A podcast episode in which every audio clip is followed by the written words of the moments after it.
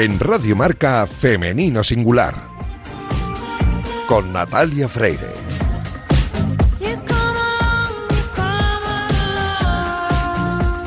Bienvenidas, bienvenidos a este oasis de radio dedicado a la mujer en el deporte. Os invitamos a acompañarnos la próxima media hora en la que hablaremos en Femenino Singular, que es el nombre de este programa que escucháis ahora mismo en la sintonía de Radio Marca.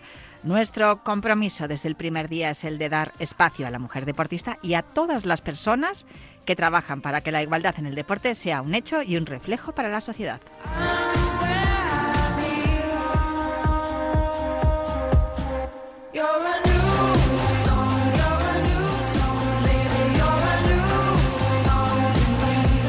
Os recuerdo que podéis encontrar todos nuestros programas en todas las plataformas de audio y también en la web de marca.com. Hoy me acompaña a los mandos técnicos el único e inigualable Javier Fernández Javichu, que ya está haciendo que todo suene a la perfección. Y hemos tomado como costumbre que el tercer programa del mes lo dediquemos a la salud de la mujer deportista. Así que vamos allá, arrancamos ya. Cuando fue que la primavera no habló? No dijo que si la lluvia nunca hay una flor. Cada vez que me paseo por el barrio, ya no veo necesario mal amores o malfario. Oh, oh. Al tiempo que me queda, tranquilita yo quiero estar. Tener una casita desde la que se escucha el que todo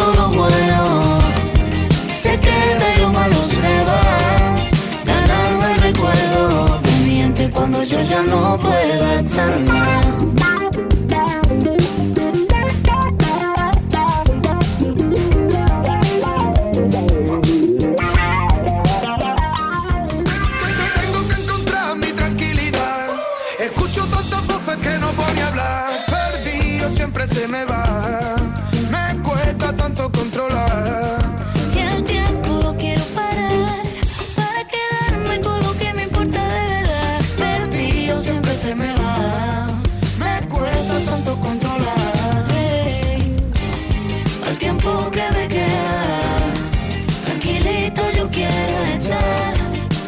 Estaréis preguntando por qué estamos escuchando a Lola Índigo y a La Plazuela. Bueno, pues resulta que es una recomendación de nuestros invitados en el día de hoy, porque esta noche tenemos, o esta noche, bueno, digo esta noche porque el programa se emite en la radio por la noche, pero ya sabéis que podéis escucharlo por la mañana, por la tarde, a media tarde, para dormir, para despertaros lo que queráis, porque para eso está el podcast. Pero bueno, en el día de hoy, pues eh, tenemos a dos investigadores que nos van a hablar de un tema de- del cual ya hemos hablado en alguna ocasión en este programa, pero lo bueno de esto es que se han especializado en, en este, en este proyecto, en un proyecto además que es un estudio que se llama Precoret, que tiene que ver con la prevalencia y las consecuencias fisiológicas de una deficiencia energética relativa en el deporte. Para que nos entendamos, eh, este, este estudio mm, pues gira en torno a la prevalencia de la deficiencia energética relativa al deporte, lo que se conoce como REDS, en deportistas de élite o preélite de, de ambos sexos. Nosotros esta noche nos vamos a centrar en, en las mujeres, evidentemente, pero mm, eh, no sé si recordáis que en alguna ocasión hemos hablado de la famosa triada, y no estoy hablando de la triada de- del futbolista, de, esa lesión que también se le llama así de veces el- la rotura del ligamento cruzado, sino de una situación que muchas mujeres también eh, padecen y que de hecho tiene que ver con varios factores en los que influye la nutrición. Bueno, no me voy a enrollar más porque este tema de verdad que me entusiasma y voy a saludar a mis invitados que los dos son de Granada, igual que el grupo que nos han recomendado hoy, La Plazuela. Y además, mira, está muy bien que sea Lola Índigo quien canta con ellos. Eh, Juan José Martín Olmedo, ¿cómo estás, Juanjo? Muy buena, Natalia. Pues muy bien, muchísimas gracias por la invitación. Tú eres investigador predoctoral en el Departamento de Fisiología de la UGR y del Instituto Mixto Universitario Deporte y Salud. Es correcto, ¿verdad? Sí, eso es. Vale, y ahora me vas a explicar, Lucas Jurado Fasoli, muy buenas, ¿qué tal? Hola, buenas tardes, ¿qué tal? ¿Todo bien? ¿Cuál es la diferencia? Porque tú eres prácticamente lo mismo, solo que tú eres investigador postdoctoral en el Departamento de Fisiología de la UGR y del Instituto Mixto Universitario Deporte y Salud. Explicadme la diferencia, Lucas. Pues la diferencia principal es que yo ya he realizado mi tesis doctoral y Juanjo se encuentra realizándola actualmente. Es la principal diferencia. Mm, He explicado bien lo que el estudio en el que estáis ahora mismo trabajando los dos, ¿verdad? Porque formáis equipo, por decirlo Sí. de algún modo, Juanjo. Sí, así es. De hecho, este proyecto forma parte de la tesis doctoral de otro compañero, de, Marco Rueda, que seguro que nos estará escuchando o ahora o posteriormente. Y nada, como bien ha dicho, el objetivo es principalmente evaluar cuál es la prevalencia de este, de este síndrome de deficiencia energética relacionada al deporte, tanto en deportistas élite como preélite españoles. ¿Podéis explicar en qué consiste es- este síndrome? Más que nada por si tenemos a alguien que nos esté escuchando y, se- y- y tenga los, los síntomas y, o, esté en una situación similar. Sí, eh, mira, hemos hablado anteriormente en este, en este episodio sobre la triada de la mujer deportista, ¿vale? Cuando nosotros hablamos sobre el REX, es decir, sobre el síndrome de deficiencia energética relativa en el deporte, principalmente nos estamos eh, refiriendo a lo mismo, pero de un marco conceptual diferente. En el REX, en esta ocasión, se incluye tanto a la mujer como en el hombre, aunque en el episodio de hoy nos centraremos principalmente en la mujer, y además el REX eh, incluye o enmarca, mejor por así decirlo, a la triada de la mujer deportista. Y en este sentido, eh, incluye no solo consecuencias a nivel de, de la salud menstrual, de la salud ósea y de la conducta alimentaria, sino también otras consecuencias eh, negativas para la salud, como puede ser eh, a nivel de la salud digestiva, cardiovascular, del sistema inmunológico, etcétera. Vale, para que lo entiendan nuestros oyentes de manera sencilla, Lucas, cuando hablamos de la triada de la mujer deportista, estamos hablando de un déficit en la menstruación que provoque ta- provoca también problemas a nivel óseo y muscular y, y todo esto llega al final a provocar también lesiones. ¿Es correcto? Exacto. Pero como bien ha comentado Juanjo, el síndrome de Rett va mucho más allá, porque, bueno, además de, de tener estos tres problemas que ya han sido estudiados con anterioridad en distintas investigaciones, pues, por ejemplo, se están viendo otros problemas que vienen desencadenados de una baja disponibilidad energética. ¿vale? Entonces, esta baja disponibilidad energética va a ser el determinante principal a la hora de un mayor riesgo de la triada de la mujer atleta y de este síndrome RED. ¿Y, y qué es lo que provoca esta baja disponibilidad energética? Al fin y al cabo, la, la disponibilidad energética sería la relación entre nuestra ingesta energética, lo que comemos, y eh, esta ingesta energética se le sustrae el gasto energético por el entrenamiento. Entonces ya va a depender del atleta porque vamos a tener atletas con un alto gasto energético y atletas con un menor gasto energético. Pero tendríamos como un balance, por así decirlo. Y estos dos componentes energéticos se relativizan o se tienen en cuenta en relación a la masa libre de grasa o la masa muscular del atleta. Entonces, podemos tener distintos casos. Un atleta que no ingiere la suficiente cantidad de energía para satisfacer los requerimientos energéticos del entrenamiento, o bien que realiza una- un gran volumen de entrenamiento que conlleva un gran gasto de, a nivel energético y no es capaz de ingerir la suficiente cantidad de energía para igualar ese requerimiento tan, tan elevado. ¿Se podría decir que los eh, deportistas populares, porque hablamos de atleta, me estáis hablando de atletas, no sé si es porque os centráis el estudio eh, fundamentalmente en el atletismo o, o porque también se... No. Eh, es- es- está abierto a cualquier tipo de deportista de élite en este caso, ¿no? Claro, sí. eh, cuando hablamos de atleta, a nivel de investigación es como denominar el- un nivel De, de- de entrenado, que no sería como, aunque también se puede ver este síndrome en, en deportistas amateur o recreacionales, pero cuando se habla de atleta a nivel de, de nuestro interno de investigación, hablamos de que pues realizan competiciones a un determinado nivel, pero no solo en atletismo, se ve en cualquier disciplina. Esto se puede decir, Juanjo, que eh, a lo que al- a lo que no- en lo- donde vosotros os centráis es en los deportistas de élite, los que tienen un- una gran carga de entrenamientos y se dedican a esto, pero eh, esta esta triada o estas estas eh, eh, reds también pueden aparecer en, en, en deportistas amateur, como comentaba Lucas. Sí, así es, Natalia. De hecho, cada vez más prevalente dentro de este tipo de, de población.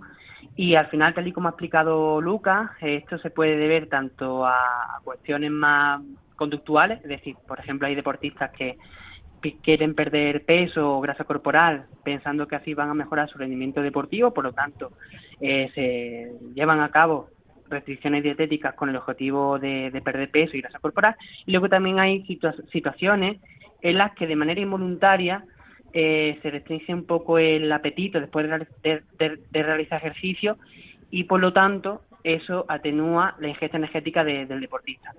Estamos viendo que tanto en deportistas élite como recreacionales o profesionales, pero no de élite, estamos viendo que esta prevalencia está aumentando, tanto en hombres como en mujeres.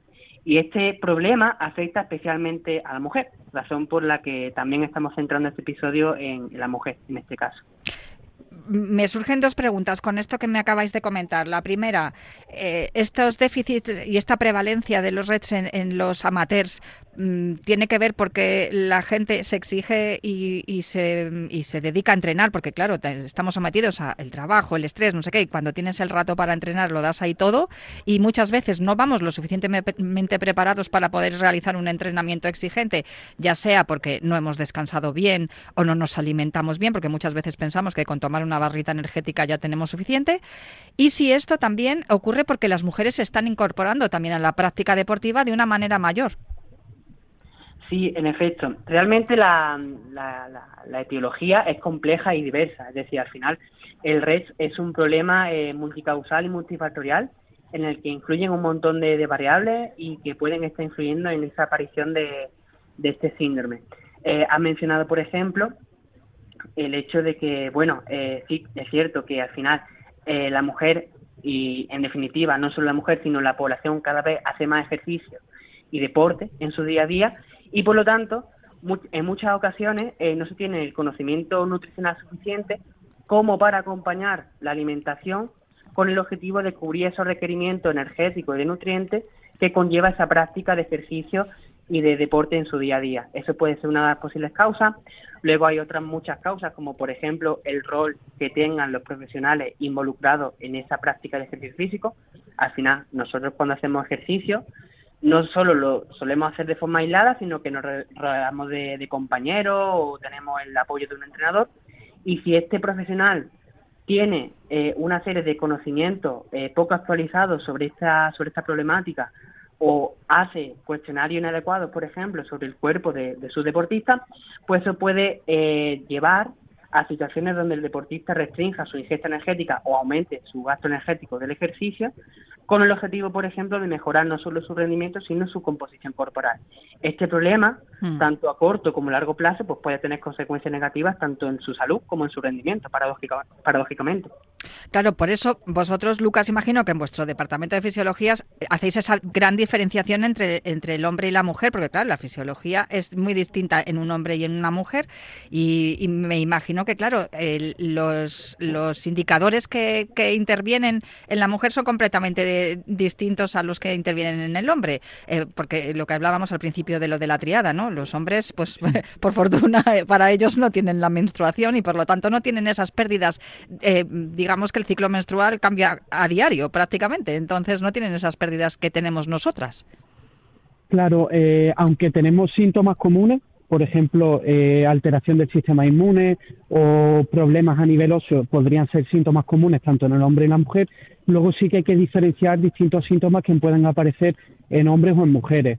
En mujeres, pues, puede existir esta menorrea o alteraciones del ciclo menstrual, mientras que en el hombre pueden existir eh, sintomatología androgénica, como pueden ser menores niveles de testosterona o una pérdida de líbido. Entonces, bueno, aunque sí que tenemos conductas comunes, eh, sí que sí que tenemos que hacer hincapié en estas diferencias.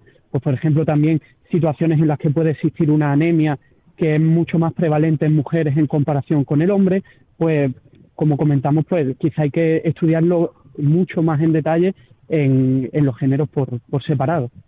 Y ¿Dónde surge el problema? Eh, ¿Qué es lo que provoca el problema en este tipo de, personas? Nos, centramos en las mujeres, Juanjo, pero el problema eh, se, inicia cuando hay una baja, digamos, o, una, mal, una mala alimentación.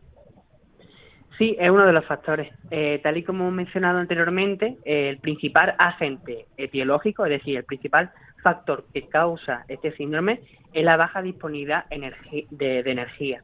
Y esto se, se, puede dar porque o bien eh, la persona no está ingiriendo la suficiente cantidad de energía en su día a día como para cubrir su requerimiento energético, o bien porque en su día a día realiza un ejercicio físico que está eh, necesitando de una gran cantidad de energía y por lo tanto hay un desbalance en el que eh, el gasto energético eh, del, ejercicio es muy elevado o bien la ingesta energética es muy baja, de tal manera que la energía que queda disponible para el resto de órganos y sistemas es insuficiente para soportar sus funciones. Ahí es cuando vienen esos problemas en cuanto al sistema inmunológico, la síntesis de proteína, en cuanto a la fertilidad y otras consecuencias perniciosas que hemos comentado. ¿Me podéis hacer eh, una fotografía de cuál es el perfil de deportista que vosotros estudiáis en, en vuestras investigaciones en la Universidad de Granada, eh, Lucas? Es, es muy complicado porque estamos viendo una gran variedad de, de perfiles, desde un, pro- un perfil que se ve a simple vista que tiene esta baja disponibilidad energética por cómo nos reportan que se encuentran, ¿vale? Nos reportan que no recuperan bien entre sesiones, que se encuentran cansados, que tienen apatía, que eh, les cuesta llegar a final de las semanas con su entreno. Y luego hay otros deportistas que se ve a simple vista también que, que se encuentran en una situación de adecuada disponibilidad energética. Entonces, como seguimos reclutando y realmente tenemos que, que alcanzar un gran tamaño muestral, el abanico de perfiles que nos estamos encontrando es bastante, bastante variado. U- Uno de los indicadores eh, que, que te, que te- te dicen que sin lugar a dudas hay un déficit eh, es la menorrea, ¿no es así, Juanjo? Sí, en efecto. Eh, de hecho, bueno, la menorrea y más concretamente la menorrea hipotalámica funcional es un estadio de, de alteración en el ciclo menstrual ya demasiado severo en el que hay que intervenir necesariamente. ¿vale? ¿Me, me puedes traducir al cristiano lo de la menorrea hipotalámica? Porque yo más o menos, Sí, me- hablando con vosotros, me voy familiarizando con la terminología, pero la gente que nos estará escuchando dirá, Dios mío, ¿qué ha dicho? Vale, simplemente, en palabras muy llanas, en nuestro cerebro hay una torre de control que percibe cuánta energía tenemos disponible en nuestro cuerpo. Cuando esta torre de control detecta que no tenemos energía suficiente, inhibe eh, la producción o, o mejor dicho, la función del sistema reproductivo, que en el caso de la mujer es el sistema, pues, eh, el ovario, el útero, etcétera, ¿vale? Entonces, ¿qué es lo que ocurre? Cuando esta energía escasea, la reproducción no es un objetivo prioritario para el organismo ahora. A diferencia de otros organismos donde se prioriza que en situaciones de baja disponibilidad de energía la reproducción se tiene que mm, acelerar enormemente para garantizar la supervivencia, en el caso de los mamíferos, y aquí no incluye a los humanos, lo que ocurre es que es como, vale, voy a suprimir mi capacidad de reproducirme, ya que por el momento estoy en una situación hostil, y voy a esperar a que la situación mejore para poder ya reproducirme. En el caso de la mujer, ¿qué es lo que ocurre? Lo que ocurre es que ante estas situaciones de baja disponibilidad de energía, eh, suprime su capacidad de, ser fértil con el objetivo de que cuando el ambiente mejore, cuando la disponibilidad de energía aumente, pueda tener esa capacidad de reproducirse. Entonces, funcional, en todo ese retaíla de palabras que he dicho, quiere decir que es reversible. Pero hay situaciones donde hay que hacer un buen cribado, ¿vale? Y hacer una buena valoración, ya que esta amenorrea hipotalámica funcional, que es lo que acabamos de explicar, puede verse a situaciones muy estresantes, de estrés psicológico. Entonces, a veces puede ser la baja disponibilidad de energía o bien puede ser situaciones estresantes que no están siendo eh, adaptativas para, para el cuerpo de la mujer.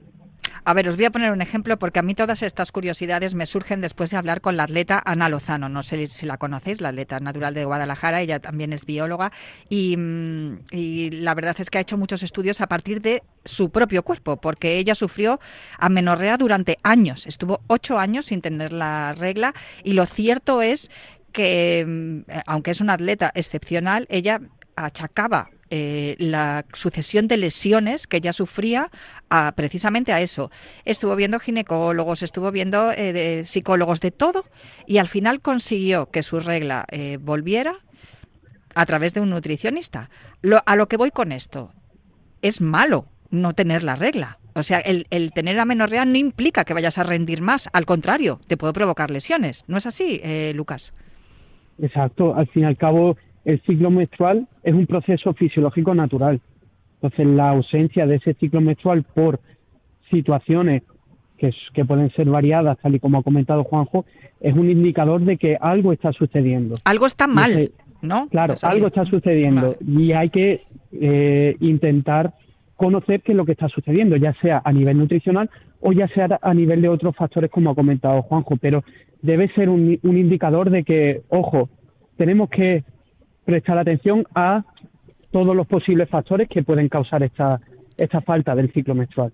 Ahí es donde quería llegar yo. Precisamente, ¿cuáles son los factores que causan esta falta del ciclo menstrual y por qué también la ausencia de la menstruación favorece la aparición de lesiones y de, pérdida ósea?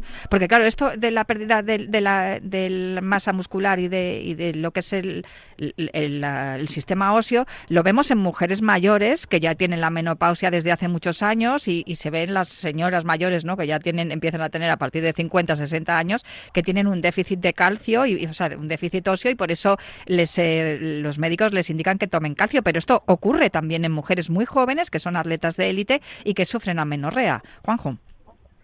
Efectivamente, al final, como hemos comentado anteriormente, eh, la menorrea es un problema que también eh, puede darse por cualquier tipo de causa. Estamos hablando de una baja disponibilidad de energía, pero puede haber algunas causas fisiológicas, como por ejemplo que paradójicamente esté embarazada la mujer, puede ser, o bien por otro tipo de patologías que inhiban eh, la producción de, de estrógeno y de, y de progesterona y que por lo tanto estén impidiendo eh, que se den eh, como mínimo la, la ovulación y por lo tanto eh, ese ciclo menstrual ovulatorio. Como, Eso como como- por ejemplo unos ovarios poliquísticos, ¿no? Que podría ser. Podría ser, podría ser. Mm. Habría que valorar cada caso porque en algunas pacientes eh, puede haber buena fertilidad, no es, la, no es lo común, pero habría que valorarlo de forma adecuada. ¿Y qué importancia tiene el ciclo menstrual en todo esto? Pues tal y como ha comentado Lucas, eh, la menorrea no es algo normal, ¿vale? Que suceda y que sea común no quiere decir que sea normal, Mm. ¿vale? Entonces, eh, ¿esto qué implicaciones tiene para la salud de la mujer? Bueno, pues al final, eh, esas hormonas que se encuentran involucradas en el ciclo menstrual, como son los estrógenos o la progesterona, especialmente el estrógeno, impactan de forma positiva, de forma positiva, perdón, en la salud ósea principalmente, de tal manera que si suprime ese ciclo menstrual, pues está perjudicando a largo, a largo plazo esa masa y esa densidad mineral ósea que puede aumentar el riesgo de fractura ósea, aumentando el riesgo de lesión, como, como bien ha comentado Lucas, y también puede tener repercusiones tanto a nivel inmunológico como a nivel de salud cardiovascular, porque los estrógenos también juegan un papel importante en la mejora o en el mantenimiento de la salud cardiovascular. Por lo tanto, Hmm. este ciclo menstrual es súper importante que esté presente y asegurarnos también de que el sangrado sea ovulatorio, eso también es importante, para garantizar que la salud de la deportista femenina eh, está en, en correcto orden. Esto se puede corregir, como nos contaba la atleta Ana Lozano, a través de una buena nutrición, ¿no? Porque muchas veces, claro, tenemos el indicador, tenemos la alarma, no hay menstruación, aparece el cansancio, como comentabais antes, aparece que no llegas a, no con- consigues rendir, tienes ese déficit de energético en, en tu día a día, eh, pero claro, la manera de, mm, de arreglarlo es a través de la, de la nutrición, de llevar una buena dieta y sobre todo una un- digamos un- un- una, una una dirección, ¿no? Que alguien te, te indique, de- dependiendo de cuáles son tus características, qué es lo que tienes que comer y cuándo y cuánto. Lucas. Sí, exacto. Yo creo que en primer lugar habría que acudir a un profesional para que nos realice una evaluación nutricional, porque se sabe cuáles son los umbrales que determinan el riesgo de, de presencia de esta baja disponibilidad energética. Entonces, a partir de ahí, comenzar con una intervención nutricional, pero además yo creo que es muy importante en, en, esta, en este contexto realizar una reeducación nutricional porque eh, si esta, este atleta o este deportista de alto nivel realmente está evitando ciertos alimentos por el miedo, por ejemplo, a incrementar su porcentaje graso, como comentaba Juanjo, quizá hay que reeducar a- al deportista eh, haciéndole ver de que necesita la suficiente cantidad de energía y que puede incluir ciertos alimentos en su alimentación. Pero lo esencial va a ser eh, aconsejarse por un profesional que nos evalúe y a partir de ahí comenzar a trabajar con todas las herramientas que un nutricionista nos puede aportar. Vosotros en vuestros estudios estáis, estáis hablando y estáis estudiando tanto hombres como mujeres. ¿Cuáles son las eh, eh, cosas habituales, ¿no? Las sensaciones habituales que os cuenta una, una deportista en cuanto a esa, a esa deficiencia energética relativa al deporte, Juanjo? Bien, como ha comentado Lucas previamente, al final tenemos un amplio abanico de, de, participantes con diferentes características, distintos deportes, incluso dentro del mismo deporte diferentes posiciones, estilos de juego, etcétera, ¿vale? Pero eh, sí que es cierto que, bueno, sí que nos solemos encontrar con cierto perfil habitual, donde se da cierto cansancio aparente, sin alguna causa que lo justifique, más allá de posible estrés por el trabajo, los estudios, etcétera. Y luego eso es muy fácilmente identificable cuando nosotros hacemos una densitometría. Hablando sencillo, una densitometría es una técnica que permite evaluar cómo es la densidad mineral del hueso de las deportistas y de los deportistas. Y por lo general se suele encontrar bastante baja, ¿vale? Lo podría ser un indicio o un signo de este síndrome en estos deportistas. Tenemos que analizar estos, datos, ya que no, no sabemos eh, y no hemos analizado aún eh, qué posibles signos y síntomas presentan estos deportistas, pero los más aparentes que nosotros vemos en el día a día son esos principalmente. ¿Os habéis dado cuenta de que mm, en cuanto a la nutrición eh, es, es, algo que no se ha cuidado mucho. O sea, sabemos que los deportistas de élite y los deportistas amateur también, pues vamos al fisio cuando nos duele algo, pero cuando aparecen este tipo de síntomas, por llamarlos de algún modo, de Dios, qué cansada estoy, no llego al entrenamiento del viernes, o hoy me voy a saltar el entrenamiento porque es que no, no he dormido bien, o me falta la regla, que es, eh, como decíamos, es un indicador de lo más claro. Eh, no sé, os, dais, ah, ¿pensáis que la gente no piensa mucho en qué tiene que ver con la alimentación? ¿El Lucas? Pues depende, porque claro, es que también encontramos corrientes eh, en, a nivel de, de alimentación y, y, es muy común encontrar que los deportistas siguen X corrientes porque han, han leído en X blog, Ah. entonces quizás... claro, Ese es el error, claro. Claro, entonces quizás sí pueden ser relativamente conscientes de que la nutrición le puede estar afectando, pero quizás la información que tienen es, es errónea. Entonces, nosotros hemos llegado a ver este, estos casos en los cuales nos reportan cansancio, tienen un bajo gasto eh, metabólico en reposo, tienen eh, osteoporosis o riesgo de osteoporosis, como comentaba Juanjo, y realmente cuando les preguntamos qué es lo que comen, ellos consideran que comen muy bien porque comen muchos alimentos saludables, pero cuando luego hacemos el conteo de la energía que están ingiriendo, realmente es muy, muy escasa. Es un, una dieta pobre en energía. Entonces, como estamos viendo ese, ese doble perfil, tanto los que sí siguen una alimentación correcta como los que creen que la siguen, pero realmente no lo están haciendo. Bueno, pues me voy a quedar con ese, con esa, ese pensamiento, con esa última frase que has dicho. Tendremos que visitar a un nutricionista si tenemos alguno de estos síntomas y si no también, ¿no? Porque si practicamos deporte, ya seamos a nivel amateur o a nivel profesional, si es a nivel profesional, evidentemente sí, porque los recursos cada vez son mayores. Pero si somos eh, también deportistas a nivel amateur y que dedicamos mucho tiempo al entrenamiento, también es necesario ponernos en mano de un nutricionista, aparezcan estos síntomas o no lo suyo es que, que, se nos haga un buen un buen análisis de nuestra masa corporal, nuestra masa ósea y todo lo demás y, que nos, nos, indiquen cómo podemos eh, seguir practicando deporte sin que nuestro organismo sufra porque y que no aparezcan todas estas cosas de las que hemos hablado eh, que tienen que tienen que ver ¿no? con, con, el, con la salud, que al final acaba afectando a la salud de, las personas. Pues eh, muchísimas gracias a los dos por acompañarme. No sé si queréis comentar algo más, pero desde luego para mí ha sido muy educativo, ha sido como un máster en la Universidad de Granada a los cuales agradezco que nos hayan prestado ya Juan José Martín y a, y a Lucas Jurado, el doctor Lucas Jurado y el doctor Juan José Martín Olmedo. Muchísimas gracias a los dos. Muchísimas gracias. Natalia. Simplemente por apuntar, estamos reclutando aún participantes para este proyecto, así que estamos en Granada y si tenéis interés en participar, pues bueno, podéis contactar a a esta emisora, ¿vale? Y que faciliten nuestros contactos y sin ningún tipo de problema, pues podemos barajar la posibilidad de que participáis. Así que nada más, muchísimas gracias. Pues muchísimas gracias a los dos. Eh, de verdad, un placer. ¿Cuánto estamos aprendiendo sobre el funcionamiento del cuerpo de la mujer? Yo me marcho ya, pero prometo volver con más episodios como este en el que hablemos de la salud de la mujer deportista que nos importa y además es lo que queremos hacer, cuidaros mucho a todas las personas que practicáis deporte y en este programa especialmente a las mujeres. Me marcho ya, pero prometo volver la próxima semana con más Femenino Singular aquí en Radio Marca.